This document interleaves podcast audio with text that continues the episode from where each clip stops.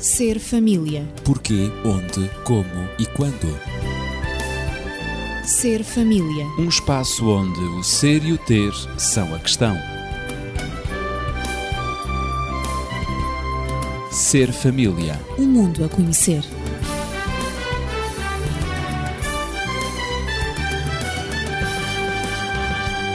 Nos dois últimos programas falámos de algumas diferenças entre géneros, masculino e feminino, homem e mulher. Diferenças essas que podem ser geradoras de dificuldades à conjugalidade do casal. Passámos pelas expectativas pessoais e globais de ambos, um em relação ao outro e também em relação ao processo de complementaridade que vai acontecendo no casamento ao longo do tempo. Conversei com Daniel Esteves, médico e terapeuta familiar, e também Natividade Lopes, professora. Eu sou Ezequiel Quintino. O estilo de comunicação entre o casal foi outro fator considerado no processo da complementaridade. Chegou-se à conclusão de que nem o estilo ofensivo, nem o estilo defensivo de comunicação utilizados por muitos casais, hoje em dia, favorecem a sua complementaridade e constituindo antes um verdadeiro obstáculo à conjugalidade. Ora, neste ponto, Daniel, qual a orientação que vamos dar à nossa conversa hoje? Depois daquilo que foi dito que dissemos, isto parece uma frase esquisita, não é verdade? Do que foi dito que dissemos nas semanas anteriores, de facto hoje conviria que nós eh, abordássemos eh, algo que tem que ver com cada um de nós em particular. Uhum. Ou seja, o conhecimento que temos de nós próprios. Todos nos recordamos da frase, conhece-te a ti mesmo, eh, enfim, todos nós eh, fizemos eventualmente na nossa juventude alguns pseudotestes para nos autoconhecermos, mas na realidade não é fácil conhecermos aquilo que cada um de nós é. Até porque em nós convivem personagens muito diferentes e variados da nossa personalidade nós seres humanos somos muito complexos. É? Somos, somos muito complexos e também muito complicados às vezes. Sem dúvida que sim. De forma que eu gostaria, uh, utilizando, digamos, o modelo de Maisonneuve, uh, definir alguns desses personagens que existem em cada um de nós. Primeiro seria o personagem fundamental, aquilo que eu sou em essência. Portanto, aquilo que eu sou de facto, na realidade. Aquilo que eu sou de facto. Não quero com isso dizer que eu saiba quem sou de facto. Pois, pois. Mas eu sou alguém. Eu sou. Eu tenho características, mesmo que para mim sejam desconhecidas. Depois teríamos o chamado personagem suposto. Aquele que eu imagino que, que sou. Uhum. Que eventualmente não condiz nada com o meu personagem essência. Claro. Portanto, o personagem suposto. Em terceiro lugar, seria o personagem sonhado, ou, ou por outra, aquele que eu gostaria de ser. Pois é. Portanto, é. aquele que preencheria, digamos que, uh, os meus anseios, as minhas ambições. Depois teríamos, em quarto lugar, o personagem exemplar. Isto é, aquele que a sociedade, quando olha para mim, espera que eu seja. Eh, e está claro que a sociedade, porque é bondosa, talvez, não espera que eu cometa crimes. Não espera que eu, portanto, seja um malandro. Espera que eu seja uma pessoa muito correta, muito conveniente. Mas depois teríamos o personagem reflexo, ou seja, como cada um dos outros me vê a mim. E isto não tem nada a ver com aquilo que eu me vejo a mim próprio, nem tem nada a ver com aquilo que eu gostaria de ser, isto tem que ver com aquilo que os outros percebem em mim. E talvez até haja mesmo uma diferença entre a pessoa que eu sou em essência. Sem dúvida. Porque os outros também não me veem exatamente como sou. Também não conhecem talvez a minha essência. Claro, claro. Depois avançamos um pouco e teríamos, portanto, o personagem aparente. Ou seja, como eu gostaria que os outros me vissem. o que eles veem é uma coisa, o que eu gostaria que eles vissem é outra. É outra. Depois há o personagem secreto. aquele que não se manifesta em público para que não seja conhecido, mas que existe e que está cá dentro. Aquilo que nós escondemos sempre dos outros. Exatamente. Aquilo que somos no escuro, como alguns também dizem. é? Exatamente. Depois seria o personagem comédia, eh, digamos, uh, aquele que nós gostaríamos de parecer em determinadas circunstâncias. Algumas representações. é? Exatamente. Cenas de teatro que fazemos. Isso mesmo. Eh, e que quando pensamos nesta ou naquela circunstância, que pena não ter dado logo uma resposta eh, cutilante, não ter sido logo tão pronto. Gostaríamos de ser outra coisa que não somos na realidade. Fazemos comédias e tragédias. Exatamente, às vezes mais tragédias que comédias. e depois teríamos o personagem efeito. Isto é, aquele que, digamos, constitui o nosso refúgio. Sempre que nos sentimos ameaçados, digamos, escondemos-nos eh, nesse personagem como forma de nos protegermos, como forma de sobrevivermos. Claro. Ora, eh, hoje eu julgo que não é nossa intenção negar, eh, nem sequer eliminar estas múltiplas facetas da nossa pessoa, daquilo que somos e, e, desejamos ser e que os outros julgam ver em nós, mas tomar consciência delas eh, provavelmente nos ajudará melhor a compreender a nossa personalidade real e também ao mesmo tempo tão complexa como dissemos o que pode também contribuir para uma melhor aceitação mútua. Sem dúvida. E é interessante, por exemplo, aqui pensarmos de onde deriva a palavra pessoa. Uhum. A palavra pessoa deriva de um termo etrusco, persona, que significa fundamentalmente máscara de teatro. Pois, e aí Será já que está isto tem um alguma pouco. coisa a ver com aquilo que dissemos? Um pouco. Pois é. Está quase tudo dito, não é? Exatamente. Eh, para no usar fim de esta contas, frase. nós somos uma coleção de máscaras. Pois é. Que se vão sobrepondo por vezes. Exatamente. Então, eh, Natividade, como aceitar e conviver com alguém tão real eh, e ao mesmo tempo tão complexo como somos cada um de nós? É de facto um desafio constante. É um desafio constante. Uh, teoricamente uh, não é difícil, mas na prática sim é difícil.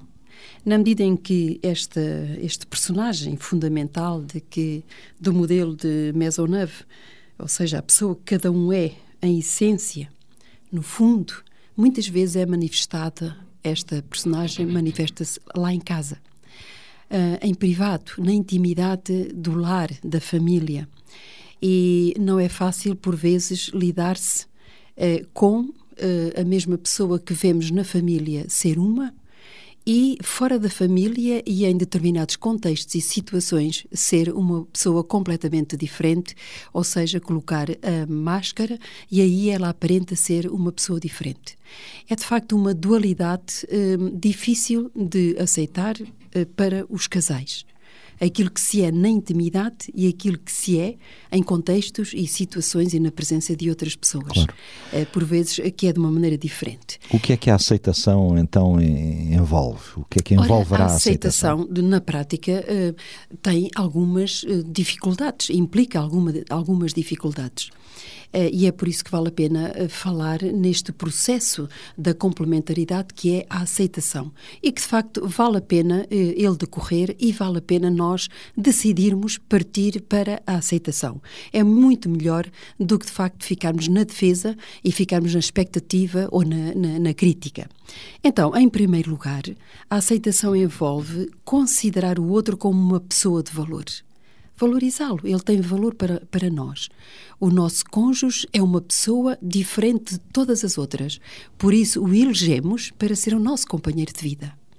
Portanto, valorizá-lo. Lembrar que não há pessoas sem valor. Uhum, não há exatamente. pessoa humana sem valor. Não existe. Isso não Claro. existe. Cada um tem o seu valor pessoal. Esse é o primeiro ponto. Esse é o primeiro ponto. E mesmo ah, aos olhos de Deus, para os crentes, Ele valoriza-nos de uma maneira que nós humanos não conseguimos valorizar. Sejamos nós, tenhamos nós a personalidade que tivermos, sejamos nós quem formos, Deus aceita-nos e valoriza-nos como pessoas, como filhos seus. É assim que Ele nos trata. Já agora passa um à parte. Uhum. um ponto interessante. É, um ponto interessante para as pessoas que, eh, que são crentes. Amá-lo, eh, amar o, no- o nosso cônjuge como uma pessoa única, como uma pessoa especial. Isto também envolve aceitar. Respeitar o direito que ele ou ela tem de ser diferente de mim. É um direito que assiste a, a ambos os cônjuges. Permitir que possua os seus próprios sentimentos.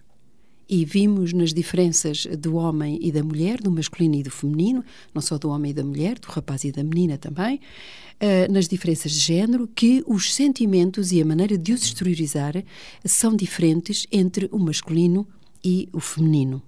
Depois, uh, também implica aceitar as, as atitudes do outro. Uhum. Uh, e Mas, isto, isto sim, é sim. nem teoria. Pois. Portanto, teremos que ir ao Mas a prática, prático. claro. Mas a aceitação, julgo que não significa fazer de conta que o nosso cônjuge, o nosso companheiro ou companheira é perfeito, não é? Não, de modo algum. Porque não Também existem... não significa a ausência de faltas nele ou nela. Também não. Uh, não existem pessoas perfeitas. Uh, e é por isso é que uh, vale a pena discutir eh, as arestas da nossa personalidade eh, e vale a pena, de facto, chegarmos a um consenso para que sejamos, tenhamos famílias mais pacíficas e também descobrirmos algumas técnicas, por vezes interessantes, à complementaridade do casal. Eu gostaria, neste contexto, de partilhar também, a experiência também é importante, eu gostaria de partilhar a minha própria experiência neste programa. Uh, Parece-me útil até para responder à questão uh, da aceitação. Isso é um tanto arriscado. Uh, sim, mas de qualquer modo é uma experiência que eu considero positiva. Na medida em que, antes de casar, eu insistia na ideia de que o meu noivo, que era então um jovem como eu, e eu, então, aos meus olhos, ele era perfeito. Um jovem perfeito. Não tinha qualquer defeito, nenhum. Afinal, Mas enganaste. depois do casamento, o que aconteceu é que o próprio casamento, a nossa relação íntima, revelou algumas faltas uh, no meu esposo, no meu marido, então. Um, alguns hábitos uh, que o meu companheiro, que eu pensava que era perfeito, acabaram por criar em mim alguma irritação. Esses hábitos que ele tinha, eu não estava de acordo. E então o que eu fiz, uh, o método que eu utilizei foi a correção. É como se eu fosse uma mãe para ele, e então tentei corrigir essas coisas que eu não gostava de ver nele, esses hábitos que eu não gostava de ver nele, porque ele tinha uma cultura diferente, a família dele foi diferente, tinha hábitos diferentes dos da minha família, onde eu também cresci, e agora eu confrontei-me com essa realidade. Os hábitos dele, em algumas coisas que, que de facto mexiam com o meu interior, eh, alguns hábitos, alguns, não todos, eh, de facto não tinham nada a ver comigo. E tentaste então, ajudá-lo a superar as Sim, mas com a melhor das intenções, claro. porque achei que o casamento, o nosso casamento, teria muito mais prazer se o meu marido se conformasse com, com as minhas ideias, aquelas ideias pré-concebidas, hum, aquelas ideias que eu tinha sobre como um casal perfeito deveria organizar a sua vida, porque eu casei para ter um casamento perfeito. O meu ideal era esse, ter um casamento perfeito, ser uma esposa perfeita, ter um marido perfeito e um casamento perfeito. Era, eh, era, uma, era, era mais forte do que Eh, era como se uma força invisível me impelisse a ajudar o meu marido a superar as suas deficiências e a tornar-se mais aceitável para mim. Eu queria aceitar, queria, queria de facto ver nele o meu ideal. Uh, queria aceitá-lo melhor, uh, ele ser, portanto, mais aceitável para mim, para a minha família, porque realmente eu elegi, eu escolhi para ser o meu companheiro e disse à minha família que gostava dele, disse aos meus amigos e também eu gostaria de dar prova disso, que ele era mesmo perfeito, o meu ideal. Ora, este sistema prolongou-se dentro de mim, esta luta, por um bom número de anos. Não posso exatamente quantificar, mas foram bastantes. Uh, sem eu poder vislumbrar qual, qualquer sinal de sucesso uh, no, no, nosso casamento. A confrontação existia. E eu sempre no casamento ou na tentativa de correção? Na tentativa, exatamente. Ah, na tentativa de melhorar. E é evidente que uh, o próprio casamento sofria, a relação no casamento sofria também. Até que acabei por compreender, com a experiência e com a passagem dos anos, que aquilo que me parecia ser a melhor das coisas para a nossa complementaridade ou seja, tornar o meu marido na pessoa que eu desejaria que ele fosse, estava a tornar-se então um pesadelo para a nossa relação e estava a prejudicar o nosso casamento. E foi aí que eu tomei consciência de que essa não era a via da complementaridade e tive que inverter o rumo exatamente da, daquilo que eu do, do corrigiste a tua trajetória. Corrigi a minha, eu mudei.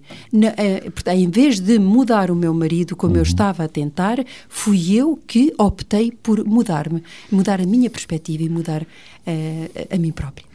Interessante que eu poderia talvez dizer que inferimos desta história que o marido era uma pessoa responsável, compreensiva, madura, que entendeu e aceitou essas uh, particularidades que eram manifestas na altura, uhum. não é? Uhum. E devo dizer senão, com muita paciência. E, e, exatamente, senão estaríamos aqui a falar de um divórcio, não é verdade? Uhum. Que não chegou a acontecer. Ainda bem, há pessoas boas neste mundo, não é verdade?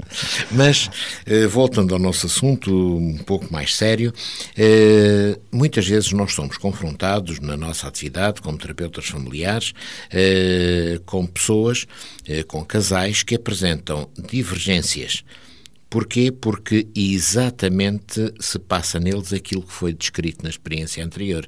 Sentem-se no direito de tentar mudar o outro. Aliás, casam muitas vezes já nessa perspectiva. Eu caso mas eu vou educá-lo ou eu vou educá-la. Eu vou fazer dele um homem ou eu vou fazer dela uma mulher. Eu vou adaptá-lo ou adaptá-la. Exatamente. E então sentimos que o outro deveria, nesses aspectos, ser apenas uma marionete que nós poderíamos manipular, levá-la para onde queremos. Mas quando as coisas se passam também dessa maneira, depois normalmente queixam-se de que o outro não tem iniciativas, não tem coluna vertebral. Não tem, portanto, uma postura própria. Claro, não e tem acaba, personalidade. Não tem personalidade, o que também, portanto, não é nada, nada, nada interessante para quem está uh, confrontado com essa situação. É necessário que nós aprendamos que para construir a felicidade dentro do lar temos que nos sentir respeitados, naquilo que somos, não naquilo que os outros gostariam que nós somos, não em nenhum dos outros personagens, na essência. Depois temos que nos sentir amados, que é exatamente o grande sentimento que deve perdurar para toda a nossa existência e que funciona como o cimento que nos liga. Devemos nos sentir aceites, de tal maneira que somos quem somos pelo que somos e não por aquilo que os outros gostariam que nós fôssemos. E depois, assim, então, nós podemos estar disponíveis para desfrutar e construir felicidade. De outra forma, é muito, muito complicado. Esses são três aspectos fundamentais, de facto, sentirmos respeitados, amados e aceites contribui para a nossa felicidade e também do nosso companheiro. Logo, eh, é importante para a complementaridade que o casal aprenda a aceitar essas diferenças, a tolerar eh, mesmo até as excentricidades e a respeitar a individualidade do outro. Então, Natividade, como aprender então a aceitar essas diferenças é a questão que te lanço. Sim, de facto, falaste uh, a palavra certa. É uma aprendizagem. Uh, e essa aprendizagem tem de passar por eu conhecer-me a mim própria uh, e também na tentativa de conhecer melhor o outro. Se eu não conhecer as minhas reações, se eu não tiver as minhas perspectivas, os meus ideais, se não os construir antes, uh, e não me moldar exatamente à maneira de ser do outro, eu serei incapaz de uh, ter uma conjugalidade e uma complementaridade eficaz e desejável, como de facto é o meu sonho no, na, na relação do casamento. Um, e daquilo que foi falado muito da violência doméstica hoje, que existe e que vai a, aumentando de uma maneira por vezes não tão desejável quanto eh, nós, quanto seria o ideal, muita da violência doméstica eh, tem como base precisamente esta tentativa de querer mudar o outro. Mas bom, eh, respondendo diretamente à tua pergunta, Uh, se bem que nós sabemos que é altamente compensador aceitar uma pessoa tal como ela é, e isso é um dever, é, faz parte de um direito, mas também de um direito humano, mas também de um dever, não é fácil pôr isto em prática, como eu disse inicialmente, por várias razões. Então, é que, quais são? Desde logo, porque alguns tipos de comportamento do nosso cônjuge uh, poderão permanecer sempre inaceitáveis para mim ou para, para qualquer outra pessoa, não é? Refirma situações extremas, uh, tais como a infidelidade. Aliás, já falei no, no, uhum. no programa anterior, assim de sim, passagem.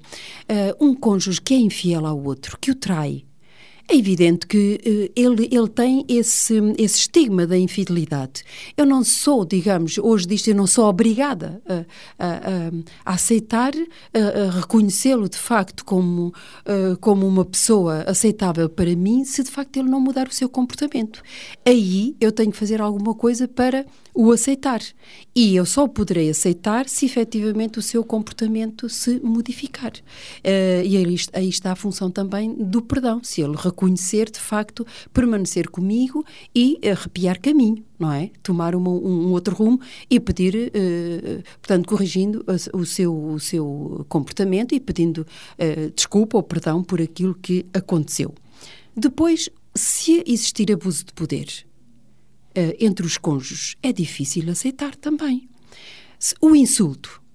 Se por tudo e por nada existir o insulto dele sobre ela ou ela uh, contra ele, também é, é, difícil aceitar o cônjuge. Hábitos adquiridos um, quando se é mais novo, até mesmo na infância, como beber em excesso, uh, até ficar uh, embriagado e, e, não ter consciência daquilo que se faz e daquilo que se diz. E, e, muitas vezes ter uma tentativa de intimidade, precisamente quando se está embriagado e, e haver violência sexual também, é, é, inaceitável. São comportamentos, são condutas inaceitáveis. muitos cônjuges não, não aceitam que o outro, o hábito de fumar, que o outro fume, não conseguem suportar o hálito e, e suportar o fumo lá em casa casa e sentem-se mal, eh, até situações de alergias, etc., não conseguem. Eh, por exemplo, o jogo, o jogo por dinheiro, também eh, são comportamentos que são inaceitáveis entre alguns cônjuges. A preguiça. Alguns que não querem trabalhar. Elas, por vezes, as mulheres não querem ter a casa em ordem, eh, eh, são conversadoras, vão com amigas de um lado para o outro, ou homens que estão no desemprego e, e, e ficam, permanecem sem, sem procurar, eh, de facto, encontrar uma saída para, para a situação de, de, de desemprego. Pessoas, cônjuges que são desonestos ou que são vulgares ou rudes na sua linguagem. São situações, eu, eu refiro referi-me a situações extremas, mas de facto são situações que existem em muitos, muitos, muitos, muitos lugares. Esses são alguns dos exemplos, não é? Portanto, para aceitarmos o outro tal como ele é, teremos à partida de colocar a nós próprios algumas questões que não são fáceis de responder, tais como: sou eu capaz de o aceitar quando ele não vê os problemas do mesmo modo que eu vejo? Sou capaz de permitir que ele tenha gostos diferentes dos meus? Sou capaz de aceitá-lo quando ele está zangado comigo, mesmo assim continuar a aceitá-lo? Sou capaz de respeitar o direito dele de, de escolher a sua própria crença ou desenvolver os seus próprios valores? Sou capaz? Há muitas Portanto, questões, questões, que podem que ser colocadas, ou talvez uhum. também sou eu capaz de aceitá-lo ou aceitá-la eh, quando ele ou ela escolhe um método diferente do meu de enfrentar os problemas, eh, Daniel? Poderíamos dizer que a aceitação é extremamente fácil quando os dois uhum. estão de acordo. Pois. o pior é quando, quando, há divergências. Quando há divergências. Quando divergem, não é? Exatamente. E é nessa altura é que temos que pensar que a aceitação não surge naturalmente. Não é algo que esteja dentro de nós, é algo que nós temos que aprender algo que temos que exercitar até ela se ir interiorizando.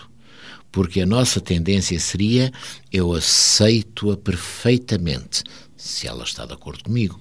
Eu não expresso isto, mas isto está implícito depois nas reações que eu vou ter, no comportamento que eu vou ter. Claro. Portanto, é necessário que nós aprendamos realmente a ultrapassar, digamos que, as controvérsias, a permitir que façamos um balanço equilibrado entre aquilo que é a nossa individualidade, uh, aquilo que cada um é como pessoa e o direito que tem de ser ele próprio, e é aquilo que nós pretendemos que seja a ligação existente entre ambos, mantendo essa individualidade, mas construindo uma experiência comum, construindo uma afinidade, construindo a tal conjugalidade. A, a conjugalidade não deve esmagar a individualidade, claro. a personalidade, mas deve-se construir sobre ela. Ela funciona como uma base. Eu ia dizer, mas isso não significa que um deles deveria fazer de conta que o outro é perfeito, que não tem qualquer falha. Pois, eh, se um deles pensar que o outro é perfeito, das duas, uma. Ou é pouco dotado mentalmente, ou então muito imaturo. Porque não há ninguém perfeito. Claro. Quando eu digo pouco dotado mentalmente, estou a colocar em causa que essa pessoa saiba realmente ter a cabeça em cima dos ombros. Pois não sabe analisar a si mesma, Exatamente. nem analisar também menos o outro. analisar o outro. Claro. E se nós partimos para uma relação que se espera que seja uma relação duradoura, uh, nessa base, não reconhecermos aquilo que o outro é, é muito complicado. Eu volto a citar isto, costumo perguntar àqueles que vêm, portanto, aconselhamento, antes de casarem, qual é a lista dos defeitos que o outro tem. e pela extensão e seriedade dessa lista, eu posso avaliar a maturidade que eles estão a colocar na sua relação. Natividade, eh, então aceitar o outro significa reconhecer as imperfeições que ele ou ela têm, não é?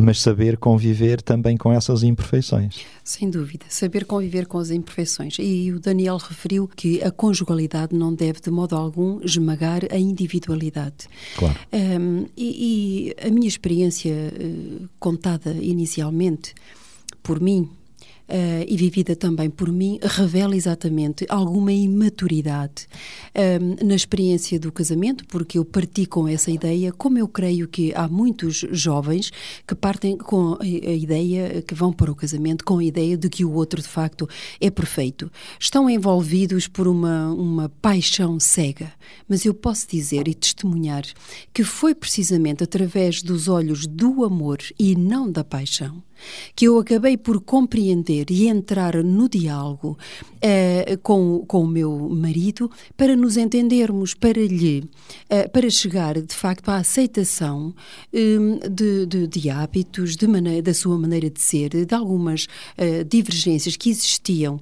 um, em estilos de vida, também em maneiras de pensar, maneiras de resolver os problemas. Foi através do diálogo, através de um certo consenso e da busca da aceitação mútua. E foi através do amor que de facto nos aceitamos mutuamente e que a nossa vida passou a ser muito mais pacífica. O respeito pela dignidade do outro, o respeito pela individualidade do outro. Foi isso, foi um ato, uma, uma decisão pessoal. E foi através do diálogo, através de uma conversa amiga, eh, que nós conseguimos, de facto, unir as nossas vontades. Não custa nada quando se ama alguém.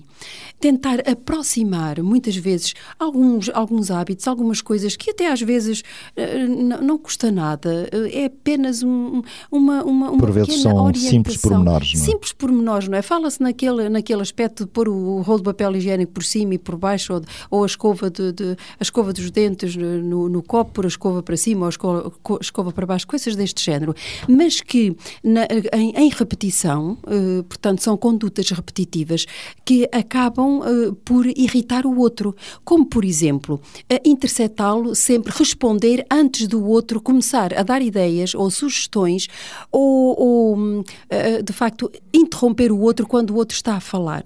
Já falámos aqui que a mulher tem uma necessidade enorme, imensa, profunda de partilhar as suas vivências, as suas, as suas experiências, os seus sonhos, as, as suas expectativas e perspectivas.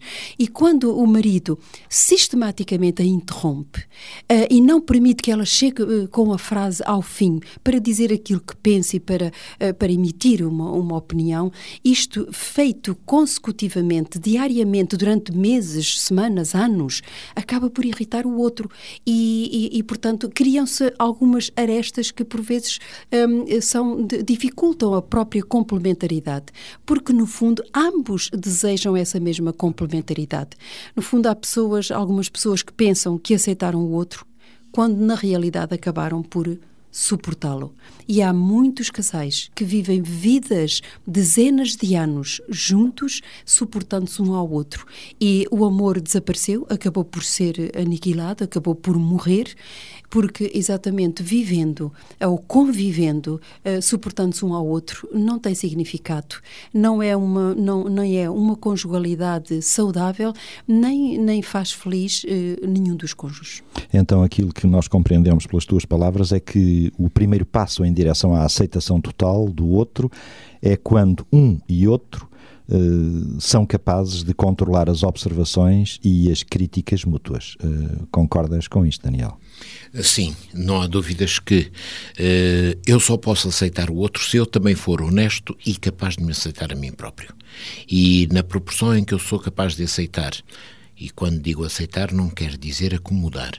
Uh, quando eu sou capaz de aceitar as minhas limitações, eu estarei muito mais capacitado para entender e sobrelevar as limitações daquele que partilha a vida comigo.